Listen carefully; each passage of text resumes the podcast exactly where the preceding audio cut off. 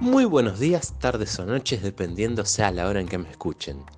Soy Federico Monzón y este es mi podcast Federico Monzón te lo cuenta. En esta entrega voy a entrevistar a Paul Calvetti Acosta, escritor, editor y creador de Editorial Inquietantes. Paul, gracias por formar parte del podcast.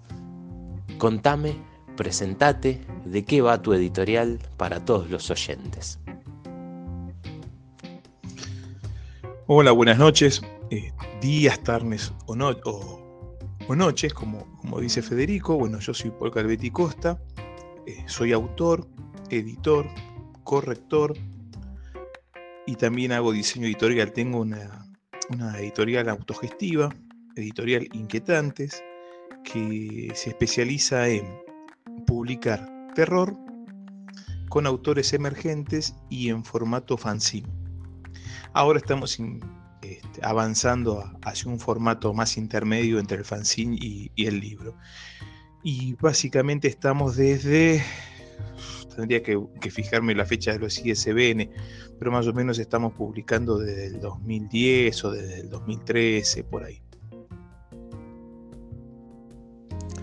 Paul, ya que me diste el pie, contame con tus palabras la definición de fanzine y de Butsim puede ser, eh, refrescame la memoria.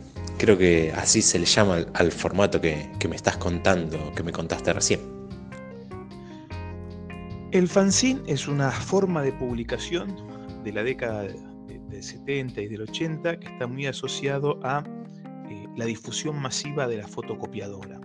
El fanzine lo que cuando apareció la, fotocopiadora a nivel este, masivo, o sea que en cualquier lado había fotocopiadoras y que cada copia tenía un precio relativamente accesible, le permitió a los fanáticos de las bandas de rock, de ahí viene el prefijo fan, este, hacer sus propias revistas, sus propios magazines. Entonces ahí quedó fanzine. Entonces al principio eran este, literalmente revistas hechas por los fans y seguidores de, las bandas del rock. Y especialmente se dio mucho en, la difusión de bandas alternativas o de bandas este, más relacionadas con, la escena del punk. Después quedó este, instaurado y ya pasó más a, las bandas del pop, a las bandas emergentes, a las bandas de rock garage. Pero el fanzine es una, eh, eh, nació siendo una forma de difusión de información este, de bajo costo y masiva.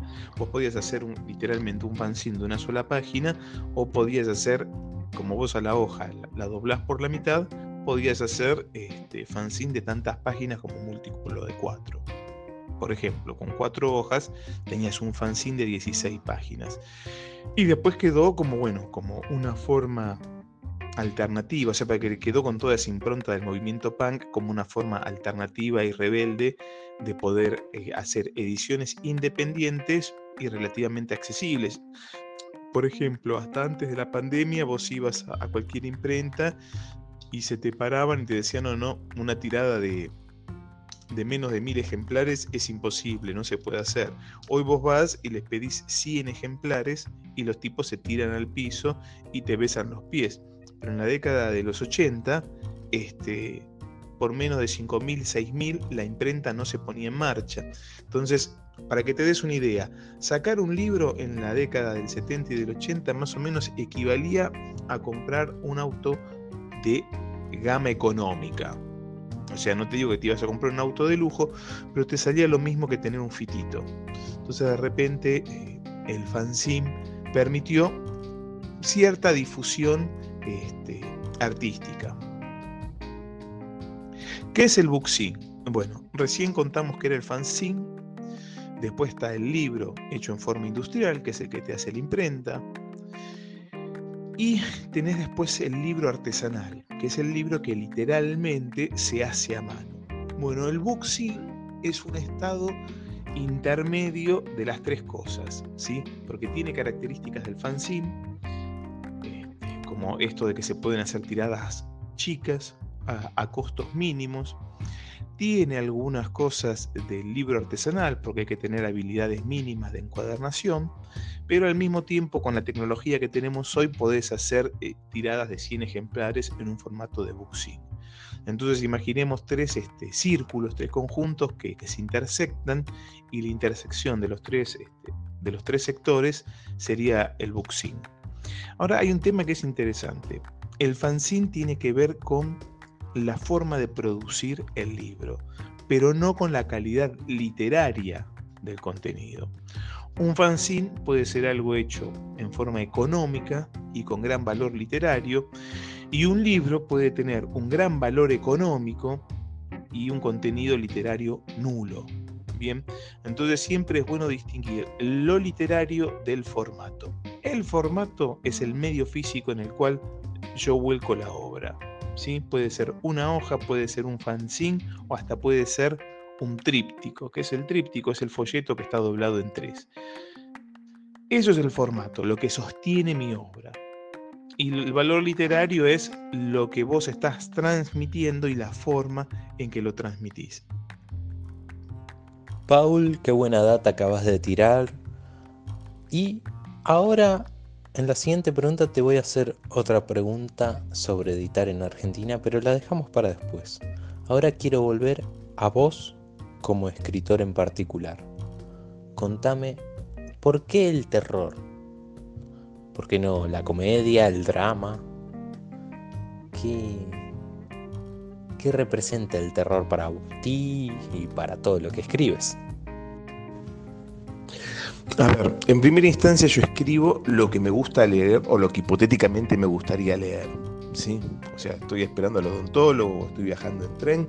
¿Qué me gustaría leer en ese momento para no aburrirme? Esa es básicamente la, la premisa mía. O sea, no soy un autor de decir, bueno, mi obra se trata sobre la erosión de los valores frente al relativismo moral. No, no, mi obra es este, algo para no cagarme de aburrimiento en un viaje que, se puede poner pesado o cuando en el odontólogo se, empiezan a apilar los turnos y vos tenés que estar una hora y media esperando que te atiendan. Y básicamente yo escribo terror, policial, ciencia ficción y el humor lo uso como recurso más que como un género. Lo que sucedió es que eh, los textos de terror se movieron mucho mejor que los otros. Entonces, bueno, este, en algún punto este, fluí con lo que iba gustando más. Si hubiera gustado más lo de ciencia ficción, supongo que hubiera este, corrido más para ese costado. Igual sigo teniendo este, textos de los otros géneros. También pasa por otro lado, este, el policial de repente no, no, no, no, tiene tanta llegada en la gente, de, en las generaciones de 1990 para acá y el terror sí.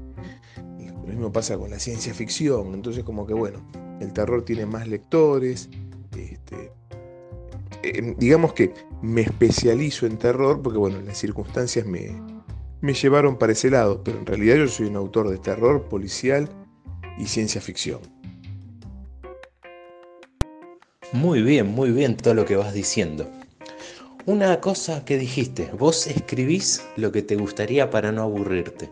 Aprovecho eso y te pregunto, ¿cuál fue el primer cuento que escribiste? Y podría quizás ser otro. ¿Cuál fue el primero con, con el que saliste a la cancha? El primer cuento que escribí fue ¿Dónde está el gato? Este, que ese cuento es, un cuento que, bueno, en su momento lo escribí, la trama y el argumento es el día de hoy que me parecen de lo mejor que, tengo hecho. Este, lo que sí con el paso del tiempo fue mejorando el estilo y haciéndole correcciones, pero la historia es siempre la misma. Es más, ese, ese cuento este año, eh, y con ese cuento este año hicimos una animación y, lo subí a una plataforma que se especializa en, en cortos lo hice competir y bueno, quedó este, seleccionado para, un festival de animación de Rumania, que no me preguntan cómo, cómo se llama el festival porque no lo sé pronunciar, pero bueno, la historia sigue funcionando. Y ese cuento más cuatro o cinco cuentos más, con ese salí con, con una antología.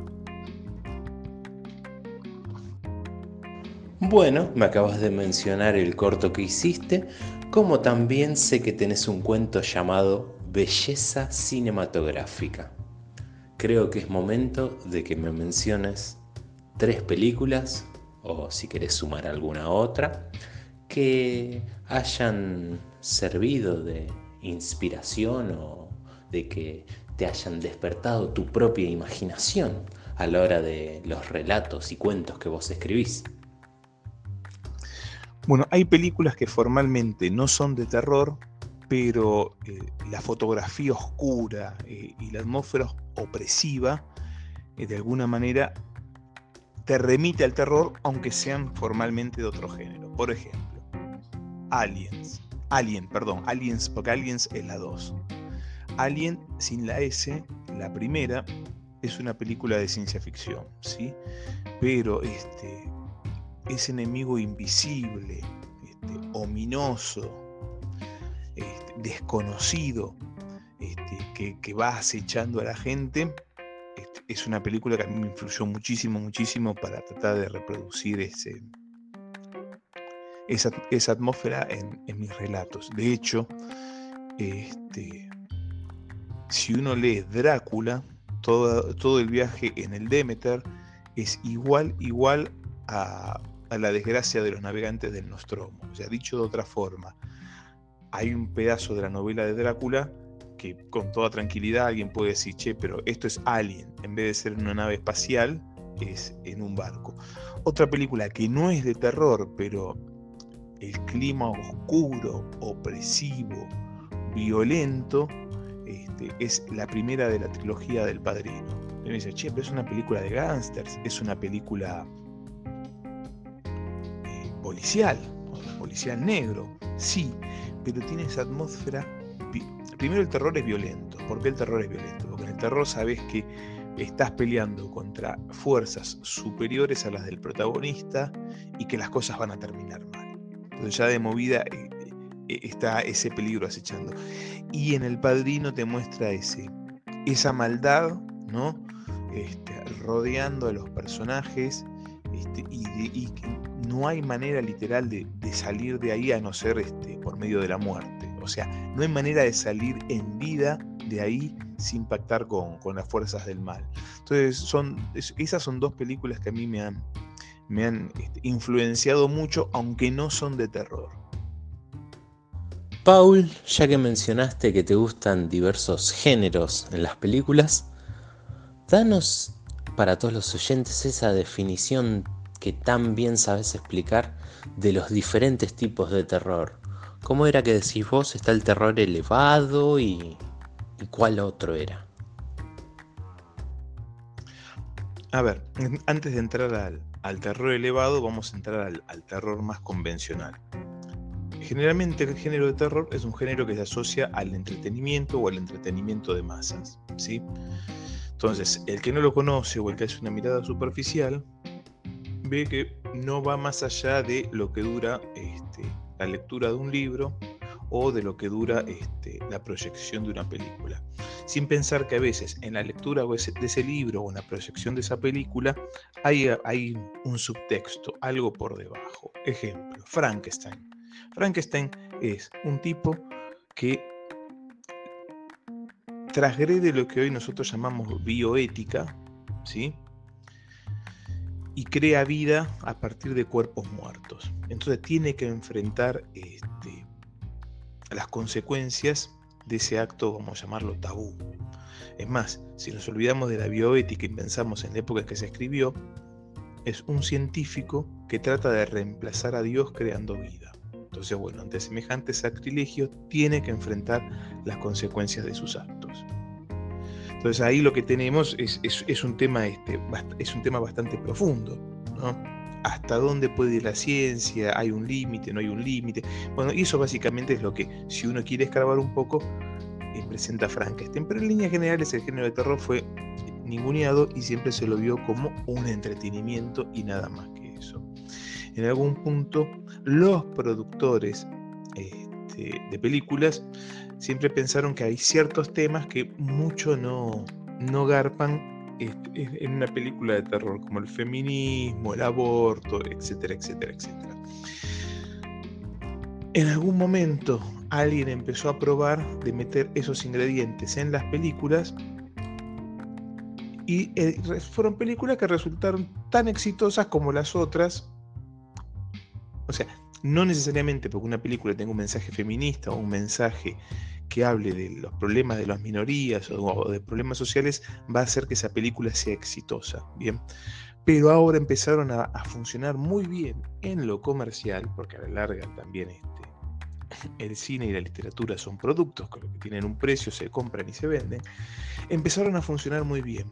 Entonces los que hacían esta especie de terror con contenido social se quisieron despegar del resto de, los generadores de terror diciendo que lo de ellos es un subgénero que es el terror elevado.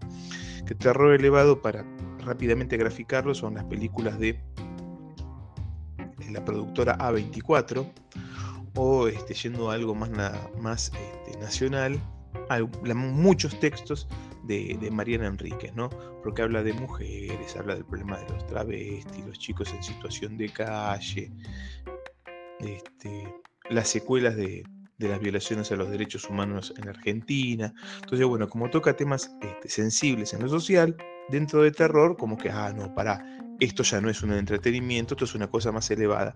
Pero siempre hubo este, ese contenido en el terror si uno lo sabe ver o si uno lo busca. Por ejemplo, el abominable Dr. Fives, película de Vincent Price. ¿De qué se trata la película? La esposa del Dr. Fives muere en quirófano y entonces el doctor se, venga del equipo de cirugía y los va matando siguiendo este, el modelo de las siete plagas de Egipto. Bien, Básicamente es una película de terror, pero hay un subtexto, hay un mensaje más allá de la apariencia que es sobre el peligro de la mala praxis. Y cualquiera que se haya sentido más o menos este, boludeado por los médicos entiende de qué es lo que estamos hablando. Ojo, tampoco es apología del delito, porque el Dr. Fives se venga de todos y él tiene que morir él también hace una transgresión al hacer justicia a, mano propia, debe también purgar. Y en la mayoría del género de terror siempre está eso, la transgresión y el castigo, la transgresión y el castigo. Entonces siempre estuvo este, el orden social y esos problemas este, subyacentes en los textos y en las películas. Y el, el, terror elevado también es una categoría comercial para tratar de vender más un, este, un tipo de producto a una audiencia que parece que han hecho de los temas sociales una, una bandera. Ejemplo, cuando yo era chico, usar ciertas marcas de zapatillas te posicionaban en cierto segmento. Bueno, ahora ver ciertas películas de ciertas productoras te posicionan en cierto segmento. Entonces también no deja de ser este, una nueva variedad de, de consumo. Drácula es una novela que tiene un montón, un montón de temas feministas y que toca el tema de la xenofobia. Y nadie dice que Drácula es un terror elevado, pero si uno lo lee, está ahí.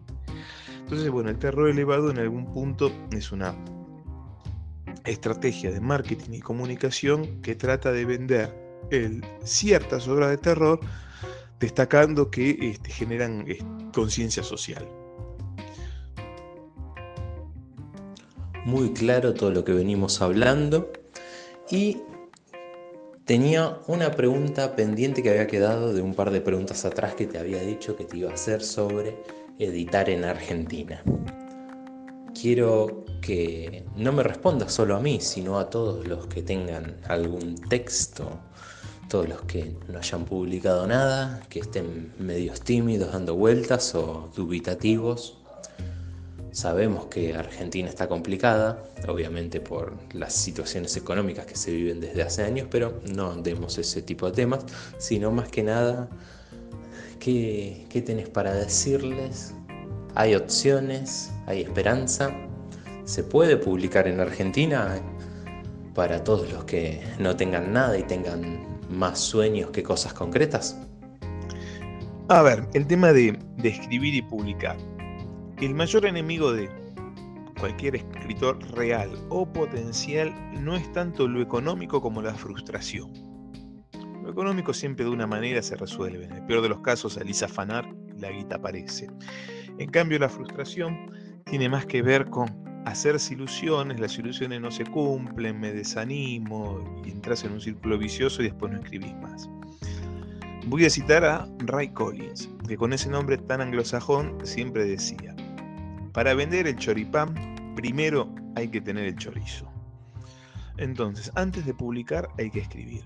Bien, lo que yo siempre le sugiero a los potenciales autores es, primero que empiecen a ejercitar en un taller. ¿Sí? Entonces vos vas a un taller, lo tuyo he leído, se, te estimula a escribir más y mejor, socializás con gente que tiene los mismos intereses, le vas tomando este, el gusto al asunto y también vas ganando velocidad y potencia. Ahora, la mayoría de los talleres son de estímulo. ¿Qué significa? Literalmente te estimulan para que escribas más. Pero no hay mucha corrección. Entonces en algún punto cada cual tiene que empezar a hacer este, un camino de depuración. Nosotros hablamos español, cuando yo era chico se llamaba castellano, y eso tiene una serie de reglas que son ortográficas, gramaticales, sintácticas, y generalmente en los talleres eso no se ve y de alguna manera hay que complementarlo. Eh, entonces el primer paso es empezar desde ahí. Escribir, eh, y si se puede dentro de un taller, mejor. La mayoría de las municipalidades tienen este, talleres literarios gratuitos. Hay muchos talleres literarios también en la ciudad de Buenos Aires que son muy buenos. Eh, hay alternativas de todos los precios y hay muchísimas que también son gratuitas. Después, pasemos a fase 2. Ya tengo textos. Ahora, ¿qué hago con mis textos? Bueno, lo primero que se puede hacer es empezar a mandarlos a concursos. Hay muchísimos concursos abiertos. Si uno persevera, siempre algo termina ligando. Quizá un segundo premio, un tercer premio. Siempre está la leyenda urbana que el primero y el segundo premio son de acomodo, entonces el tercero es el genuino. Por eso cuando uno sale tercer premio hay que ponerse contento también. O con las menciones del jurado eh, y después, por último, ¿me va a publicar Planeta? ¿Esto se lo va a llevar Netflix y va a ser una serie? Difícil que el chancho chifle. Lo más probable es que si uno quiere ver las cosas publicadas, tenga que ir a una editorial de autor o se autopublique. Editorial de autor son editoriales que se especializan en recibir los originales de los escritores y el dinero de los escritores y te terminan entregando un libro terminado y te hacen un lanzamiento, etcétera, etcétera. Y autoeditarse es todos esos servicios que uno contrata con una editorial de autor, los este, eh, te los autoprovees vos o los contratás por separado. Contratás por separado vos la imprenta, vos el corrector, vos el diseño de tapa.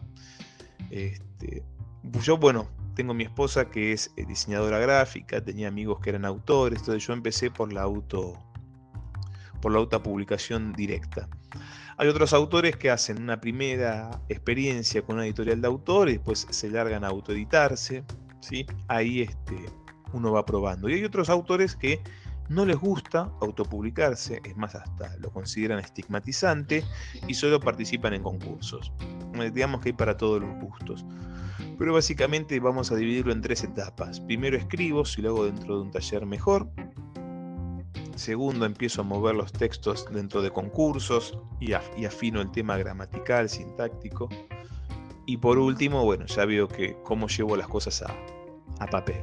Si por medio de una editorial de autor o por medio de una editorial o, me autopublico. No es como en las películas que uno va a Editorial Planeta, la recepción y dice, ¿dónde, cuál, es la bandeja donde dejo el original de mi novela? No, esas cosas ya no suceden, estamos en el 2023. Si no tenés un nombre, no, no te conocen. Suena medio tontito si no tenés una trayectoria, cierta fama, cierto recorrido, las posibilidades son mínimas. Y uno dice, ¿y cómo se logra eso? Bueno, eso se logra participando en concursos, participando en eventos, autopublicándose, o sea, empezando a participar en la vida este, literaria o cultural de tu municipio, de tu ciudad o de tu provincia.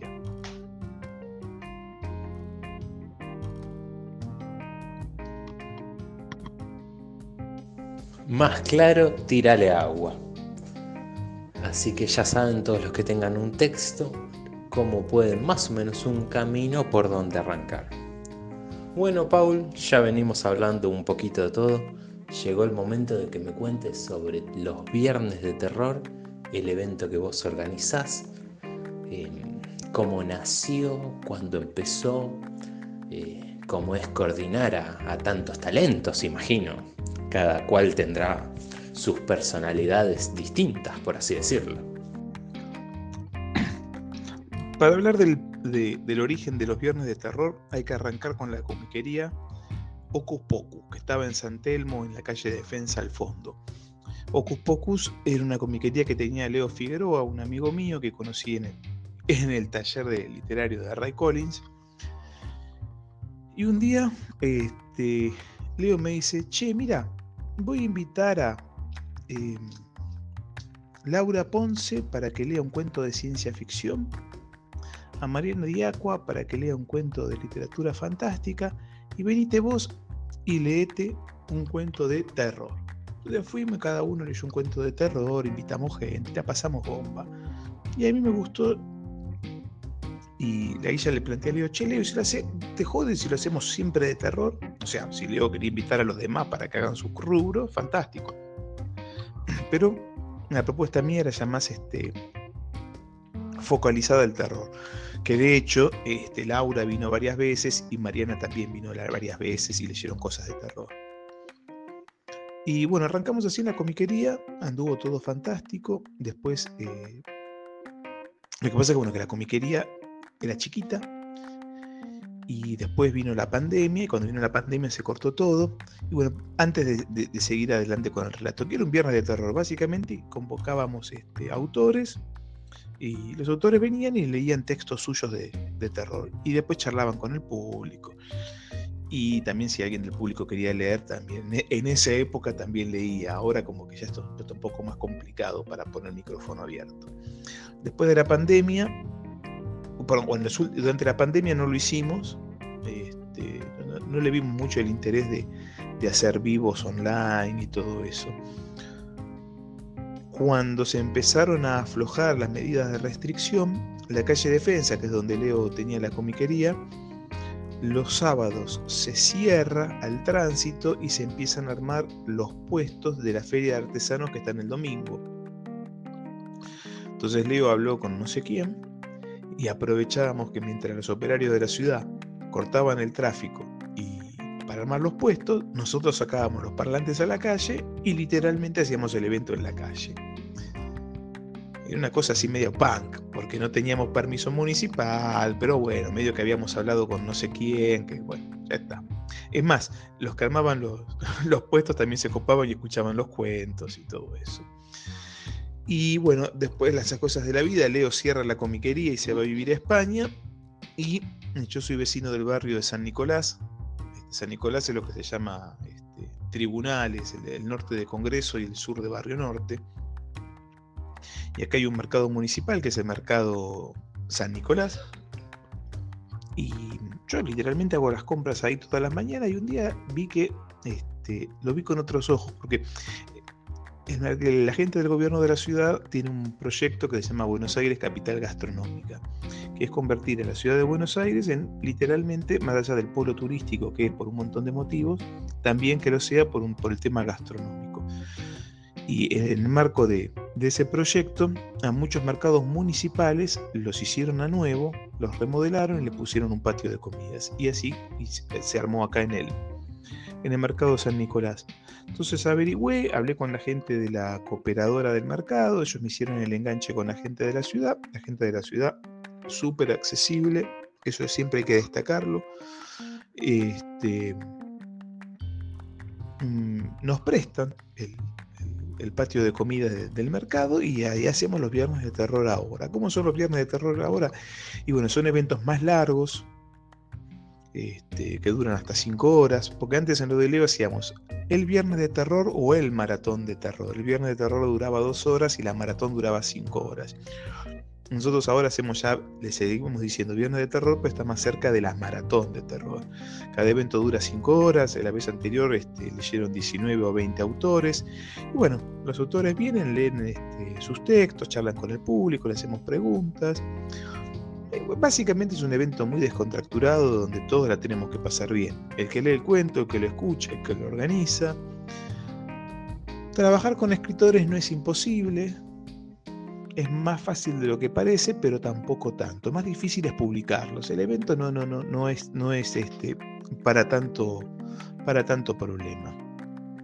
La publicación quizás ya es un poquito más, este, más complicada porque en la publicación a veces hay que hacer una corrección, pedir una modificación, en cierta forma intervenir el texto del autor y ahí el autor medio que no le gusta. Acá en el evento más o menos vos tirás las premisas de, bueno, che, fijémonos que es un espacio que nos están prestando, que es un espacio público que corresponde al gobierno de la ciudad, así que no hay que derrapar con los temas, la cantidad de minutos que, tiene cada uno y más o menos las cosas este, fluyen bastante, bastante bien. Es un evento que, bueno, que dependiendo de la disponibilidad del mercado, de la disponibilidad mía, que soy el organizador, y la disponibilidad de los autores, hay años que lo hacemos dos veces, hay años que lo hacemos cuatro veces, hay años que lo hacemos adentro de otros eventos más grandes.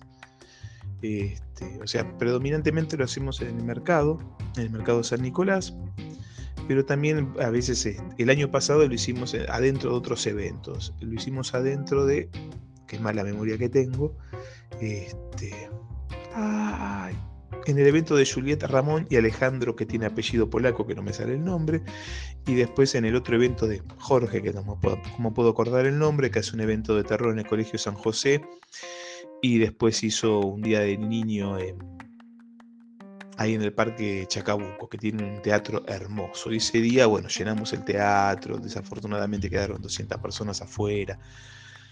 Pero bueno, este es un evento que es muy lindo, eh, a nosotros lo pasamos muy bien, el público le gusta, vuelve, y es un estímulo muy muy fuerte para, la gente que escribe, porque escribir es una labor muy solitaria donde vos la verdad no sabes qué va a pasar hasta que no mandaste esa imprenta y sacaste los libros a la venta. En cambio acá ya vas probando los, los relatos, viendo la reacción del público, las preguntas.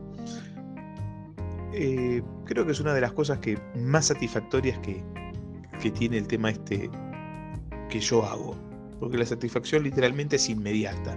En cambio, en, la escritura o en el libro la satisfacción siempre es diferida y no siempre es muy contundente. En cambio, acá lo hace, salió bien, estamos todos contentos, todos sonríen. Genial toda la movida de los viernes de terror y esperemos tener más noticias pronto. Paul, ahora quiero que uses este espacio y nos cuentes, si podés, un poquito, nos tires qué se viene a futuro tuyo y de tu editorial. ¿Qué se viene para el futuro? Bueno, el último viernes de terror fueron dos viernes consecutivos con 19 autores en cada evento. Quizás metemos uno a fin de noviembre o, a fin de octubre, este, pero con un solo viernes y con menos autores. ¿Qué más? Em, hay un evento muy, muy, muy interesante que es el evento más importante a, nivel nacional sobre todo lo que es cultura pop alrededor del terror, que es la Horror XP, que es el sábado 14 de octubre. Ese es un evento que es muy, muy bueno a todas las personas que les interesa el género, se los recomiendo mucho. Horror XP, eh, el sábado 14 de octubre. ¿sí? Eh, siempre ahí siempre hacen descuentos cuando uno compra las entradas anticipadas y hay bolsas de obsequio y todo ese tipo de cosas. Entonces no esperen hasta octubre, que vale la pena. Y después también voy a estar en el Centro Cultural Pacurondo el 7 de noviembre, 7 de noviembre horario a, a confirmar, pero o sea, voy, yo estoy confirmado, lo que las chicas me tienen que, confirmar bien es, el, mi horario en la programación. Y hay una mesa redonda sobre producción de terror en Argentina. Y bueno, entre comillas, los desafíos, problemas, dolores de cabeza de hacer estas cosas acá. Que esa es una charla ya más academicista, más del sector. En cambio, la Horror XP es un evento bien, bien, bien festivo, orientado al terror, con cosplayers y, y cositas lindas para comprar y el Viernes de Terror es un evento donde se le encuentra. O sea, tenemos, digamos, tres alternativas eh, bien claras en paleta. Lo académico en el Pacurondo, 7 del 11. Lo más festivo, 14 de octubre, Horror, XP. y después te, literatura de terror, este, autores leen sus propios relatos, en el Viernes de Terror, fecha, fecha determinada. Eso ya no depende tanto de mí, sino de la disponibilidad que tenga el mercado, los autores y, todo eso. Y creo que lo más importante es que el año que viene ya vamos a, a entrar en el formato del libro de pago.